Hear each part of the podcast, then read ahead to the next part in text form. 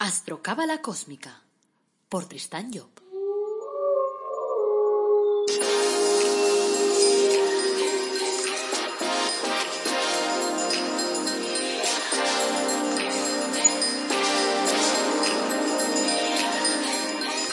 Astrocábala Cósmica, episodio 12. Te brindo una calurosa bienvenida a Astrocábala Cósmica, el podcast en el que hablamos de astrología, cabalística y de cábala de forma amena y directa, de forma clara. Hacemos que estos temas sean comprensibles, como de andar por casa, de aplicar día a día. Y este podcast te beneficiará en el sentido de ayudarte a conocerte mejor, a ti y a los de tu entorno.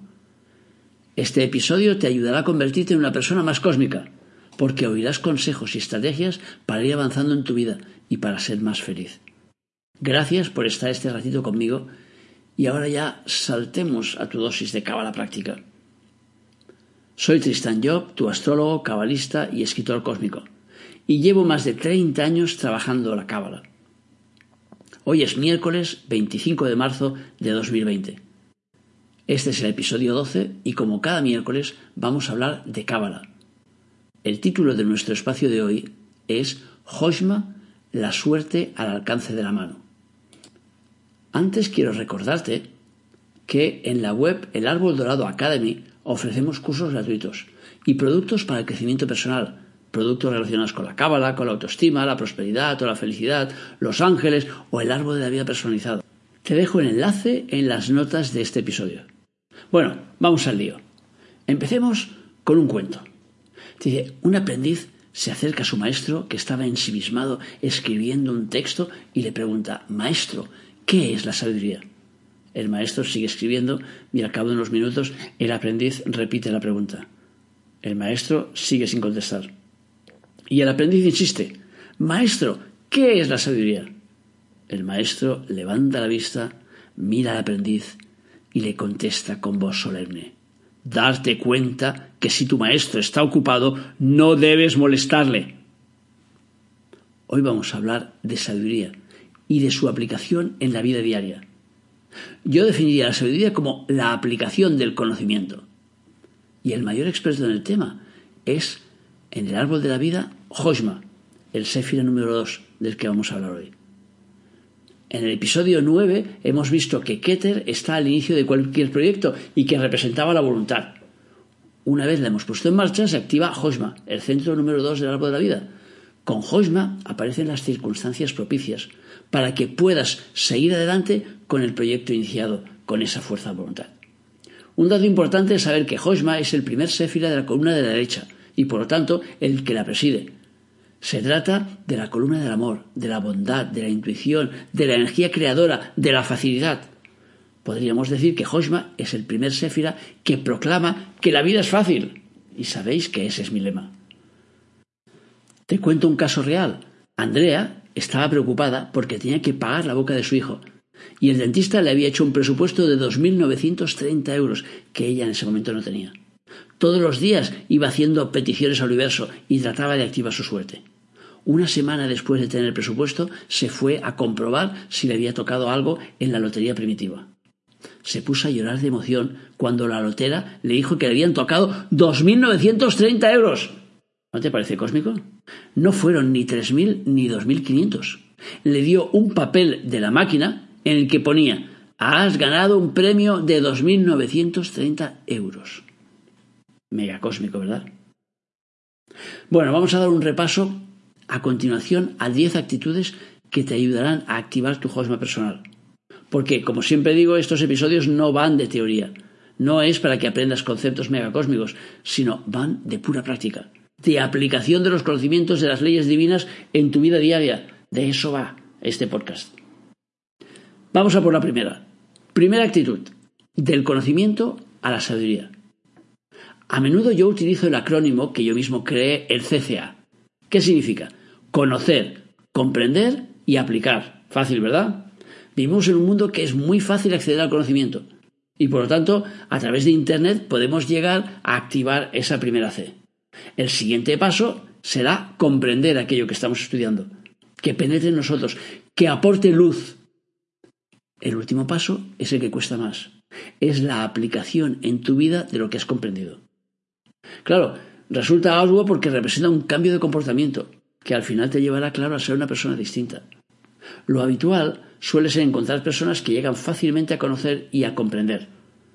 Pero aplicar, buah, eso ya sigue, ya es harina de otro costal. Siguen llenándose de conocimientos, quizás a la espera de medallas por acumulación. La verdad es que este comportamiento resulta contraproducente. Porque claro, cuando acumulas conocimientos y no los aplicas, es como si acumularas energía, que no gastas, es como si, si acumularas, yo sé, basura en tu casa. O sea que la vida te va a penalizar por ello. Porque claro, estás haciendo ahí una, una sobrecarga de algo que no sale del exterior. Por lo tanto, ya buscará la vida la forma de obligarte a que tú saques esa energía. Acabará no siendo bueno para ti. Mariví en una consulta me pidió consejo para realizar un cambio en su vida porque las cosas le iban mal. Yo le sugerí que se levantara a la salida del sol para activar la energía de Keter, el centro de la voluntad. Y que además es también el centro del cambio. Pero ella me contestó que, se acostaba muy tarde y que eso le costaría mucho. Eso de levantarse temprano no era para ella. No estaba dispuesta a aplicar ese cambio a su vida. Y claro, su vida continuó con el mismo marasmo. Como solemos apegarnos a lo que tenemos y a lo que creemos que somos, cuando una enseñanza nos propone un cambio, nos sentimos como reticentes. Es triste, por ejemplo, dejar atrás una amistad de 30 años, me decía Lucía. Sí, es cierto, cada vez que dejas algo atrás, claro, es triste, porque se queda atrás una parte de ti. Pero mucho más triste será que frenes tu avance, y que te esfuerces por seguir tomando cubatas, por jugando a cartas, por jugar a cartas o, por salir de discoteca cuando lo único que estás intentando es mantener una amistad que ya no tiene razón de ser, que ya no se aguanta. Cuando era joven a mí me gustaban los Rolling Stones. Ahora no podría escuchar dos de sus canciones seguidas. me cargarían. Así que la primera propuesta, en forma de actitud de Hojma, el centro de números del árbol, es pasar del dicho al hecho, del conocimiento a la sabiduría, de la teoría a la práctica. Vamos a aplicar lo que sabemos, pase lo que pase. Segunda actitud. ¿De dónde vienen las oportunidades? La gente en general suele tener el concepto muy extraño de eso de la suerte. Parece que es algo que se cae del cielo. No se sabe ni cómo, ni por qué, ni de qué manera. Que le pregunten al Bill Gates, es el hombre más rico del mundo, ¿sabes? Porque probablemente os dirá que el dinero se le cayó del cielo un día de primavera. O sea, el árbol de la vida explica el proceso que sigue la suerte. Es decir, ¿De dónde vienen las oportunidades?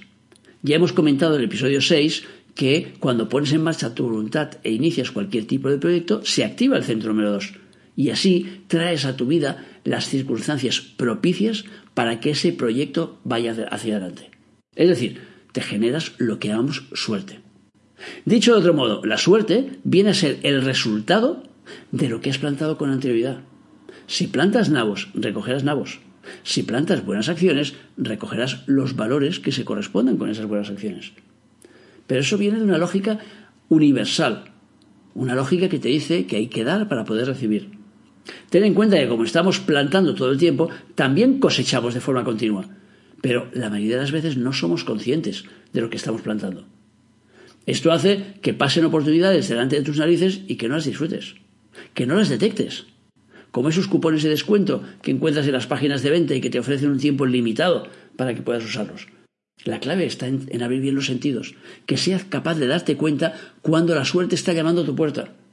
Imagina que andas buscando el amor y tu nuevo vecino llama a la puerta para pedirte algo. ¡Ábrele! ¡Escúchale! A ver si te da alguna clave que te lleve o te habla entre medio de una persona que no sé qué que ha conocido. Abre la puerta si entiendes lo que acabo de decir, nunca más dirás que eres una persona sin suerte. En todo caso, dirás que eres alguien sin voluntad, porque cuando activas la voluntad se dispara la suerte. Al final, todos los procesos de la vida se basan en la toma de conciencia. Si sabes que activar la voluntad te trae suerte, entonces te colocarás en una posición receptiva y podrás llegar a ver las oportunidades con mucha más claridad. Juan, por ejemplo, fue a comprar un complemento para su moto y se enfadó al ver que había ido a la otra punta de la ciudad para nada, eso decía él, para nada entre comillas. Cuando me explicaba la historia me comentó que uno de los empleados del sitio donde fue le hizo ver que le iría mejor para lo que él quería un tipo de pieza distinto al que él estaba solicitando, que ellos tampoco la tenían, pero que le vendría mejor esa pieza. Al final fue a otra tienda y la encontró. La otra pieza encajó mucho mejor en lo que él quería. Así que la primera tienda representó una suerte, aunque no encontrara en este caso lo que él buscaba. Y así lo acabó reconociendo Juan cuando me explicó la película. La cuestión es que aprendas a descubrirlo tú, sin ayuda, y para eso hay que entrenarse como para todo. Vamos a por la tercera actitud. Dar amor para recibir bondad. Hosma es también el centro del amor. En la sociedad se genera a menudo confusión y se asume que amor tiene algo que ver con religión. Lo cierto es que está muy por encima. El amor es como una especie de pegamento cósmico. Es como un pegamento que une de forma natural todo lo que puede ser unido. No me refiero, claro, aquí al sentimiento entre dos personas, que suele ser más de apego que de amor, sino algo que es mucho mayor. A nivel simbólico, el amor se asimila a comprensión. Así que amor significa comprender las cosas a un nivel más elevado. Puesto que estamos hablando de un séfira que está a la cabeza de la columna derecha, resulta evidente que si te subes a una azotea, por ejemplo, pues podrás tener la vista privilegiada de la ciudad, podrás ver las cosas desde más arriba, podrás ver más cosas, más detalles. Cuando amas a alguien sin condiciones, eres capaz de comprender su realidad y de aceptar sus carencias y de compartir sus virtudes. ¿A qué mola, verdad? Además, cuando das amor, lo estás plantando. Así que por lógica vas a recibir amor y bondad como retorno de eso que plantas. Aunque no forzosamente de la misma persona, de la misma manera o en un tiempo establecido. Eso es importante que lo retengas. Porque si no, damos amor y esperamos que la persona a quien estamos dando, por ejemplo, ese amor, nos lo devuelva de forma inmediata. No va así. El universo te lo devuelve, pero no forzosamente por el mismo canal. Por lo tanto, un poco de paciencia. Es importante comprender el funcionamiento de ese universo. Nuestra vida, ya lo hemos dicho en el episodio número 3, está sujeta a la ley de Diot-Gevafre. O dicho de una forma más práctica y fácil, plantación, interiorización, exteriorización y fruto. Esto significa que cualquier acción deberá pasar por esos cuatro tiempos. Esto resulta importante porque le da un sentido interesante al tema. O sea, una persona muy buena, por ejemplo, puede estar viviendo situaciones muy malas porque está recogiendo cosas de una cosecha anterior. Y como los tiempos se mantienen de forma inexorable, todo el amor que estás dando acabará por aterrizar en tu vida, tarde o temprano. Así que el tránsito por Hosma debe enseñarnos a plantar, es decir, a dar amor, como peaje obligatorio dentro de un proceso de crecimiento personal. Sí, ya sé que eso ya lo proclamaba ese barbudo llamado Jesús hace más de dos mil años, y él es precisamente el representante del centro ese número dos Hosma. Si subimos un peldaño más, diremos que se trata de dar sin pedir nada a cambio, de forma totalmente desinteresada. Lo, bueno de hacerlo así es que no generas ninguna deuda. Claro, también tenemos que comprender que cada vez que prestamos algo o damos algo de forma desinteresada, de forma interesada, perdón, o sea, dando, pidiendo algo a cambio, estamos generando deudas. Claro, ahora a lo mejor piensas, bueno, pero si das cosas buenas, generas deudas positivas. Pues no, no funciona así. Ahora imagina, por ejemplo, para darte un ejemplo, imagina que estás subiendo una montaña, ¿vale? Lo tienes todo preparado para poder llegar a, a, la cumbre. O sea que te has preparado durante mucho tiempo, tienes todo el material, pero justo antes de arrancar, empieza a llegar gente que te debe cosas del pasado. Te invita a comer, te invita a beber y tú no puedes rechazarlo porque tienes que cobrar esa deuda. Entonces, claro, es como cuando los indios te invitaban a fumar su pipa de la paz. Si la rechazabas te cortaban la cabellera. O sea que este ejemplo es para que te des cuenta, para ilustrarte el hecho de que llega un momento en que las deudas que los demás tienen hacia ti son un freno en lugar de ser un regalo.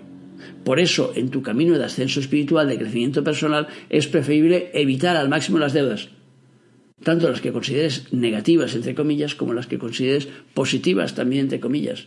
O sea, la mejor manera es entregarte sin pedir nada a cambio. O sea, entregar de forma desinteresada porque así no generas ningún tipo de deuda, lo cual no significa que el universo no vaya a premiarte y no vaya a darte cosas buenas, te las dará, pero no estarás generando deudas. Bueno, veamos la actitud número 4. Perdonar para descargar la mochila. Si seguimos la misma línea argumental que en el punto anterior, la clave está en ir soltando lastre para que nuestro ascenso sea más fácil. Desde pequeños nos enseñan a acumular, nos llenan de juguetes y nos seleccionan sobre el, guardarlos y el no romperlos para que puedan durar una eternidad, incluso para que podamos pasarlos a nuestros hermanos. Y así entramos en la dinámica de acumular. El problema es que no solo acumulamos juguetes, trastos varios y más historias, sino que también acumulamos emociones. Acumulamos ofensas, acumulamos desaires, acumulamos traiciones, acumulamos también despechos o pérdidas o rabias o celos o envidias. Somos unos verdaderos especialistas en acumular. Todas las emociones que guardas se cargan en tu mochila existencial y te ralentizan. Y te ralentizan de forma significativa. O sea, ralentizan tu evolución. Perdonar es una de las acciones más coherentes desde el punto de vista de la cábala. Significa soltar la carga de emociones. Uno de los errores más comunes que se dan en mis consultas cuando me viene la gente y les hablo del tema del perdón es que me dicen, no, es que esa persona se ha portado muy mal conmigo, con lo cual yo no la quiero perdonar. O sea que parece que le esté dando un regalo, que le esté premiando. Todo lo contrario. Cuando sugiero a alguien de perdonar, no lo hago por la otra persona, sino por quien viene a la consulta, que a la postre es quien lleva la, la mochila llena. Por eso viene a verme. O sea, cuando tú sueltas tu mochila, cuando tú te descargas, cuando tú perdonas, no estás haciéndole un favor al otro, sino te lo estás haciendo sobre todo a ti. O sea, no es una película del otro, es una película tuya. Porque tú eres quien vas con la esquina ahí curvada, con la espalda curvada porque, porque llevas demasiado peso. Si te han traicionado, si te han abandonado, si una relación ha acabado mal, es fácil que retengas en tu memoria emocional ese maltrago. Pero claro, al hacerlo estás dificultando las relaciones venideras, porque tendrás miedo a que vuelva a sucederte lo mismo. En cambio, si perdonas, si descargas la mochila, empiezas ya la siguiente relación a partir de cero, o como mismo lo intentas. Recuerda que estamos en el centro número dos, que es el de Hosma, y que hasta llegar al final del viaje nos quedan ocho más. Así que suelta todo lo que puedas. Y no solo debes perdonar a los demás, sino, sobre todo, perdonarte a ti, que ese es otro tema. Vamos a por la quinta actitud. Descubrir tus potencialidades. En la segunda actitud he comentado que Hosma es el centro de las oportunidades y en el tránsito por este Séfira debes descubrir tus potencialidades. Tus potencialidades son aquellas cualidades que emergen de ti sin ningún esfuerzo. El problema es que la mayoría de las veces no sabemos cuáles son. Si nunca realizas un trabajo manual es difícil que sepas si eres fuerte en manualidades, claro. Se me ocurren dos formas de conocer tus potencialidades. La una es a través de la carta astral, analizando la posición de los planetas, de las casas y tal. La otra es probando, intentando realizar tantas actividades como puedas para poder descubrir lo que más dominas. Ya sé que posiblemente esto va en contra de lo que te he enseñado, porque la sociedad te empuja hacia la especialización, pero la cábala te empuja en sentido contrario y te anima a experimentar el máximo posible, porque ese es el principal objetivo del ser humano. Cada vez que realizo una consulta a alguien que tiene, por ejemplo, ascendente Sagitario, le comento que su casa 10, la que nos informa de sus cualidades profesionales, se encuentra en el signo de Virgo. Y esto significa, según la astrología cabalística que desarrolló Cabal en mi padre, que la persona tiene la posibilidad de realizar cualquier tarea que se proponga. Porque Virgo es un signo terminal y se las sabe todas. Pero topamos con la sociedad que restringe nuestros movimientos de alguna forma, haciéndonos creer que es preciso especializarnos en algo y ejecutarlo y así a mis clientes Sagitario les cuesta mucho ser conscientes que tienen ese sinfín de cualidades. Yo recuerdo cuando vino un operario a mi casa para ponerme los radiadores, me preguntó quién me había instalado el parquet, porque le parecía que estaba muy bien puesto. Cuando le dije que había sido yo, me dijo, ostras, dice, si lo hubieras sabido hubiéramos hecho un canje. Dice, yo te ponía los radiadores gratis y tú me ponías el parquet en mi casa. La verdad es que la película esa del parquet vino de un día que vino un vecino a echarme una mano y a enseñarle cómo se ponía esto. Durante dos horas el vecino estuvo enseñándome cómo encajar las piezas, cómo cortar y tal en las, en las, en las curvas y cómo había que hacerlo y todo esto. Y aprendí. Luego lo puse en todo el piso. Y claro, es que tengo la ascendencia en Sagitario. Y yo sí me creo mis potencialidades. Así que uno de los trabajos que deberías realizar en tu paso por Josma es el de tomar conciencia de tu potencial. Para conocer tus capacidades, pues puedes echar una mirada atrás, por ejemplo, y ver lo que has hecho hasta ahora y eso probablemente te dé pistas. También puedes preguntar a la gente de tu entorno, porque los amigos, la gente, la familia y tal y cual, también se dan cuenta de que sabes hacer cosas que a veces tú no, no tomas conciencia de ello. Otra forma de descubrir tus capacidades, por ejemplo, es a través del árbol de la vida personalizado. O sea que esa sería otra forma. La sexta actitud, superar sombras, abrir el corazón. Las sombras están generalmente representadas por aquellas situaciones emotivas que te han dejado un pozo desagradable en la vida. Una mala relación familiar, un engaño amoroso, la sensación de una amistad fallida, yo que sé, un boicot en el trabajo. Todos, todos ellos, en este caso, dejan sombras en tu vida. Claro, el antídoto de las sombras, ¿cuál es? La luz. La, mejor manera de iluminar tu vida es ponerle amor, Te hemos comentado antes ya que Hoshma es el centro del amor, en letras grandes. También te he dicho que amor es igual a comprensión. Comprender es ver las cosas de una forma más clara. Conclusión, amor es igual a luz. Cuando una situación ha generado sombras en tu vida, la mejor manera de superarla es poniéndole luz. Es decir, abriendo tu corazón para que la herida pueda sanarse. Ni siquiera es necesario que comprendas lo sucedido, sino que lo cubras de una capa de amor. Y ella se encargará de disolver las sombras. En mi trayectoria profesional, pues muchas veces me he encontrado con, gente que pasa por malas situaciones que, y, que después finalmente opta por la oscuridad. Evita que la luz entre que, eh, eh, en su casa. Baja las persianas. O sea, no es que la oscuridad sea mala, porque en ciertas circunstancias pues, es necesario reducir un poco el nivel de luz. Lo relevante es comprender la relación que la luz tiene con la comprensión. Por eso muchas veces hemos visto en las películas que cuando alguien visita a, una amistad deprimida, lo primero que hace es levantar las persianas, abrir las cortinas, dejar pasar la luz. Aunque no nos guste lo que estamos viendo en este momento, siempre es preferible la luz a la oscuridad, el entendimiento a la incomprensión, porque comprender nos ayuda a dejar atrás situaciones oscuras. Y comprender, cuando digo comprender, no me refiero a justificar, me refiero a comprender. Y otra de las claves para superar las sombras es abrir el corazón. Cuando tengas miedo y creas que te van a hacer daño otra vez, es igual, abre el corazón. Eh, no puede, por ejemplo, imagínate que un día te sienta mal la comida y dices, como me siento mal la comida, ya no como más. No, sigues comiendo. O sea, pues con las relaciones es lo mismo. O sea, te han hecho daño, bueno, supéralo, sigue adelante. Y vuelve a abrir el corazón. ¿Que tienes peligro que te vuelva a hacer daño? Sí, claro. Pero si no abres el corazón, entonces sí que tienes un gran peligro, porque entonces solo habrá oscuridad en él. Vamos a por la séptima actitud. Saber enfocar. ¿Te suena eso de piensa mal desgraciadamente sí, ¿verdad? Es una de las peores consignas que conozco. Su principal peligro, que la cabeza es la parte de arriba del cuerpo, es el keter en el árbol de la vida. Y claro, del mismo modo que el Sephir este es el motor desde, que desde el que arrancan los proyectos, pues desde la cabeza se pilotan las consignas que van a llegar un día a tierra, que llegarán a los pies. Entonces, claro, ¿qué significa? Que si tú pones pensamientos negativos, es decir, si tú piensas mal sobre las cosas que tienes que vivir, acabarán por cumplirse. Y claro, le darás la razón, dirás, ¿ves? Que pensé mal de esta persona y fíjate cómo me ha fallado. Pero claro, a veces o muchas veces no nos damos cuenta que en realidad nos ha fallado porque nosotros hemos plantado esa realidad. No es porque la persona tuviera que fallar, sino porque nosotros estamos proyectando eso antes de que pasara. Ya sabía yo que, fulanito me acabaría haciendo sufrir, y así ha sido. Ya sabía yo que no me darían ese, préstamo, y no te lo dieron. Sabía que al final mi hermano me defraudaría. mi pregunta es, ¿por qué te metiste en esa relación? ¿Por qué solicitaste el préstamo? ¿Por qué le pediste ayuda a tu hermano? No sé, si te han concedido el don de la evidencia, coño, úsalo. Si no es así, aprende a enfocar las cosas en positivo. Y déjale pensar las cosas en función de lo que no quieres. El mismo mecanismo puede activarse en sentido inverso. Y entonces lo que diremos es, piensa bien y acertarás. Y eso es lo que yo transmito a la gente. Procura pensar bien. Sobre todo, no te coloques en la cabeza lo que no quieres vivir. O sea, no es que me voy a contagiar, es que me va a pasar esto, es que me va a pasar... ¿Eso es lo que quieres vivir? No, entonces no te lo pongas en la cabeza.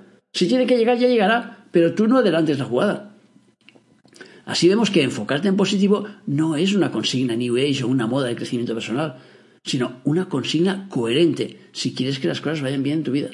O sea, claro, puestos a proyectar, hazlo a tu favor, hazlo en positivo. Yo siempre procuro fijarme en lo mejor de las personas que tengo enfrente. Y más de una vez me han dicho, es que la maldad existe, y aunque no quieras verla, eso no significa que no esté ahí fuera. Muy cierto. Pero las cosas en negativo no desgraban. Y tienen tendencia a atraer hacia mí ese tipo de situaciones. Si tiene que suceder algo malo, ya sucederá. Pero para mí no tiene ningún sentido perder ni un minuto de mi tiempo pensando en ello. También están los que te dicen que poniéndose en lo peor, pues se están preparando para que suceda. Pero, nada, yo sigo mis trece. Poniéndome en lo mejor, disfruto mucho más de la vida y de lo que tenga que venir y lo afrontaré cuando llegue. Mientras tanto, pues me repito la canción esa del Peret, que decía, si queréis tener cantar y alegría de vivir, para disfrutar cantar, canta y sé feliz. Actitud número 8. Márcate nuevos horizontes. El tránsito por el centro de los Hoshma es el momento perfecto para marcarte nuevos horizontes. Porque al ser el Séfira que preside la columna derecha, la tendencia te empujará a que esos nuevos horizontes sean más agradables, más dulces, más amorosos. Marcarte nuevos horizontes significa también salir de las situaciones de estancamiento. No sé, sería por ejemplo pues dejar atrás una mala relación que te marcó para iniciar una nueva vida.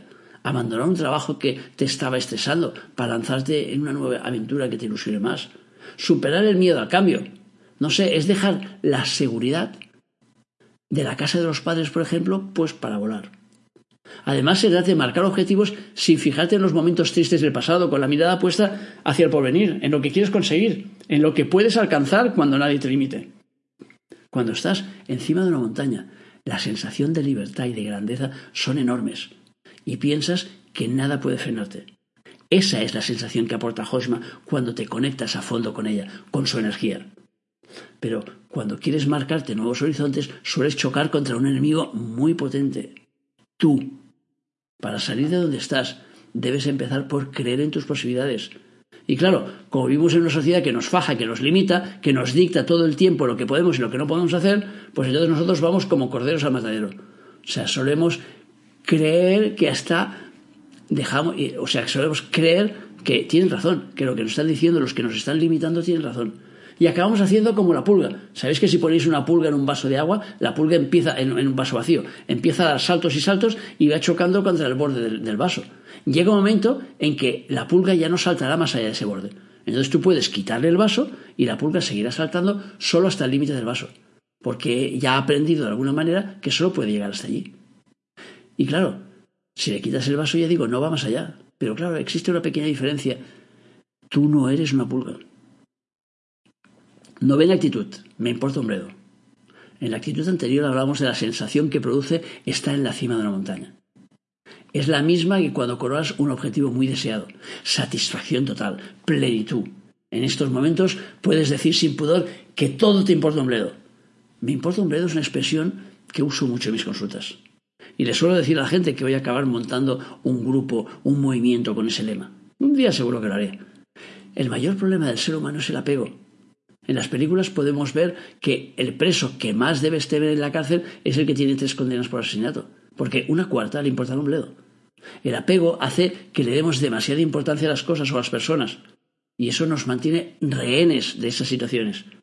Decirme importa un bledo significa desapegarse y estar en posición de disfrutar de la situación, sin pensar si se va a acabar o no, en los 30 años que llevo dando consultas me han venido muchas personas que viven sus relaciones con miedo, que están asustadas por el futuro y también por el pasado, porque se atan a unos patrones de comportamiento. Recuerdo, por ejemplo, a Lidia, quería tener un hijo y llevaba tres abortos ya. Estaba asustada por lo que sucedía en su ciudad. Se planteaba incluso la posibilidad de que hubiera una guerra civil y en el mundo pensaba que el presidente de Estados Unidos apretaría el botón de los misiles y nos metería en la Tercera Guerra Mundial. Trabajando con ella un montón de semanas, cuando conseguí que le importara un bledo, quedó embarazada de nuevo y esta vez tuvo un niño precioso. Cuanto más capacidad tengas para relativizar los asuntos de tu vida, vivirás mejor. Así que repítete, me importa un bledo. Décima actitud y última, elaborar tu futuro. Urano es el planeta que rige la esfera de Hoshma y entre otros objetivos tiene como encargo acercarnos al futuro. Así que en el tránsito por el centro 2 deberías empezar a imaginarte cómo quieres que sea ese futuro.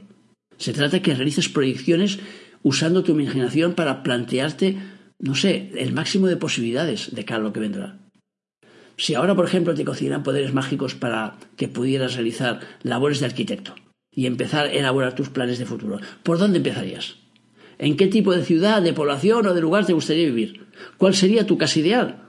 ¿Te gustaría, por ejemplo, vivir en el campo con árboles frutales rodeando, eh, yo qué sé, de, un lago, con un jardín inmenso y muy bien cuidado? No sé, escribe lo que se te ocurra al respecto en una hoja de papel. Y de esta forma estarás acercando más tu futuro. Claro, también debes tener en cuenta cuando elabores tu futuro y cuando trabajes con tu imaginación que no se generen contradicciones con el presente. Por ejemplo, no tiene sentido imaginarte en una casa en el campo cuando a ti la naturaleza no te gusta y te asustan hasta las moscas o imaginar un futuro con hijos cuando a ti no te gustan los niños ni en pintura. O sea, tiene que haber una coherencia mínima entre lo que deseas y lo que estás viviendo ahora, lo que te gusta. Si opinas, por ejemplo, que los ricos son corruptos, pues difícil que luego te imagines siendo rico, no tiene lógica. Bueno, hasta aquí nuestras actitudes de Josma. O sea que hemos terminado ya el programa del miércoles y como siempre pues te doy las gracias por seguirme, por escucharme, por valorarme en las redes sociales, por apuntarte a los cursos y dar tu feedback. En las notas de este podcast incluyo nuestro email para que puedas formular preguntas. Acuérdate que estamos esperando tus preguntas, tus dudas, para luego poderlas comentar. Te recuerdo de paso que el próximo viernes hablaremos de la carta astral de la cantante Laura Pausini, una Tauro con ascendente Libra. Y uf, la seguridad de la duda lo he llamado yo. Ese es un, un mejunje muy curioso, ya lo verás. Quiero darte las gracias por tus valoraciones también en iTunes, por tus me gustas, por tus comentarios en el Facebook, en el Instagram y demás. O sea que si te gusta este podcast, está agradecido que lo compartas, porque lo que se trata es de ir transmitiendo, poner mi grano de arena para intentar ayudar a la gente. Por lo tanto, cuanto más, eh, cuanta más gente podamos alcanzar, pues mejor. Bueno, y solo me queda decirte, como siempre, que tengas un día feliz y que recuerdes nuestro lema, apasionate, vive, cambia.